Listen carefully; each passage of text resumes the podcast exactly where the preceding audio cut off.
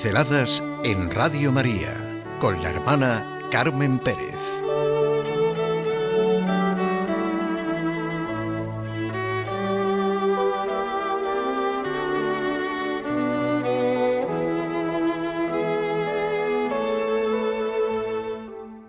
La Virgen del Carmen. A todos nos gusta saber qué significa nuestro nombre, de dónde viene, cómo se ha empleado. Carmen, para los árabes, era viñedo, jardín, huerto. De ahí viene que en Granada el Carmen es un tipo de casa jardinada. Para los romanos significa canto, verso, composición poética. Ese es el significado que tenía en el siglo I, por ejemplo, el Carmen seculare del gran poeta latino Horacio, para algunos el más alto representante de la lírica en la literatura romana. Pero el nombre de Carmen, tan típicamente español, parece originado por un cruce de influjos hebreos y árabes. El Monte Carmelo es una cordillera de Palestina sobre el mar Mediterráneo. En la antigüedad este monte estaba cubierto por viñedos y fue siempre famoso por su fertilidad. A este monte se retiraba a rezar el profeta Elías. Elías es una de las personalidades cumbres de la historia religiosa de Israel. Para las tribus del norte es él, mucho más que David, el heraldo de la alianza. Los episodios muy expresivos que nos lo presentan giran en torno a una afirmación central. Este hombre, último testigo de la fe, en una época de infidelidad del pueblo, ha tenido un encuentro con Dios. En él revivía el espíritu de Moisés como un segundo Moisés. Algunos hechos de su vida manifiestan el parentesco espiritual que unía a ambos. Por medio de Elías, la palabra de Dios va a actuar. En una ocasión en la que Dios había castigado a su pueblo rebelde, con un verano de tres años, Elías, estando rezando en la cima del monte Carmelo, envió a su criado Ahab a que observara en el horizonte para ver si veía algo. Ahab, después de ir y venir siete veces, le dijo, hay una nube como la palma de un hombre que sube desde el mar. Con esto entendió Elías que ya iban a llegar las lluvias. Y efectivamente, se convirtieron en una inmensa y muy provechosa lluvia. Para la tradición cristiana, esa nube que aparece en el Monte Carmelo es como una imagen o anuncio de María, la cual trajo la más bella noticia, la buena nueva. Con ella, por medio de su Hijo Jesucristo, nos llega la más grande y provechosa lluvia de gracia. Nosotros, los cristianos, en el Evangelio, leemos como un día Jesús se llevó consigo a Pedro, Santiago y Juan y se transfiguró ante ellos. Su rostro brilló como el sol, sus vestidos eran blancos como la luz, y aparecieron Moisés y Elías hablando con él. Los dos grandes profetas, peregrinos del Sinaí, se dan cita en el Tabor para saludar al Mesías ya llegado. Y así han quedado los dos, en el ábside de la Basílica del Tabor. Un filósofo sirio del siglo IV Cristo escribió que el monte Carmelo era el más santo de todos los montes.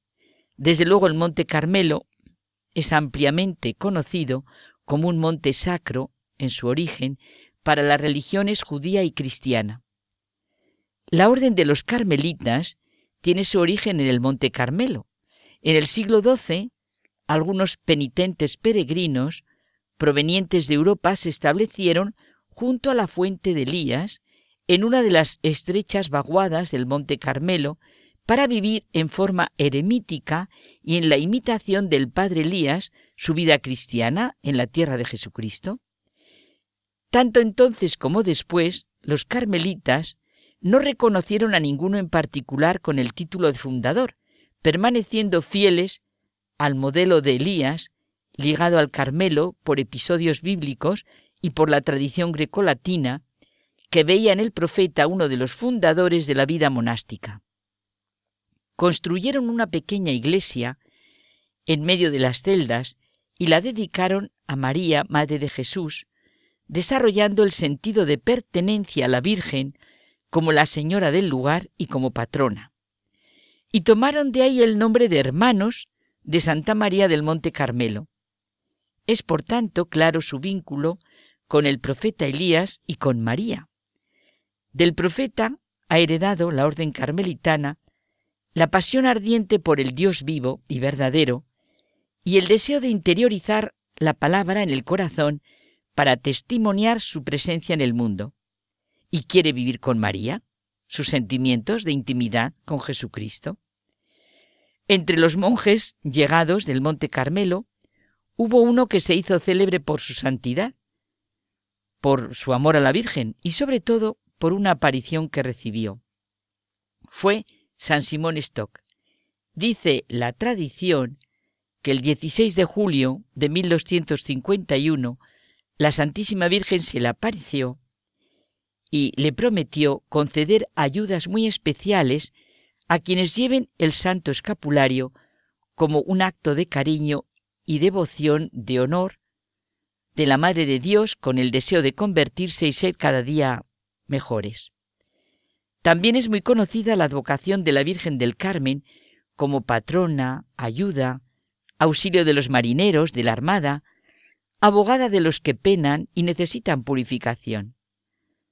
Qué entrañables procesiones marítimas se organizan en los municipios costeros en la festividad de la Virgen del Carmen. Las cofradías de pescadores sacan a su patrona en procesiones marítimas que reúnen a miles de fieles y veraneantes en decenas de barcos engalanados con banderas multicolores.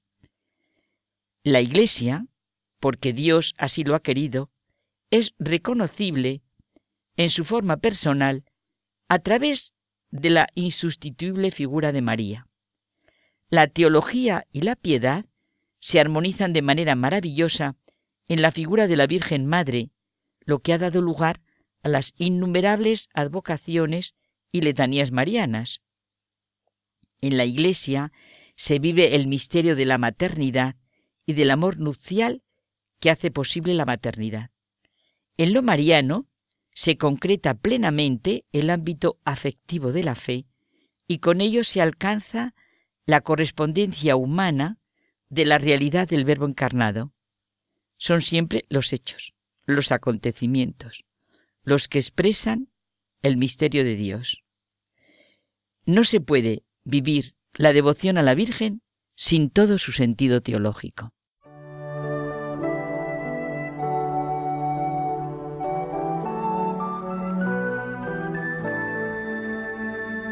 Pinceladas en Radio María con la hermana Carmen Pérez.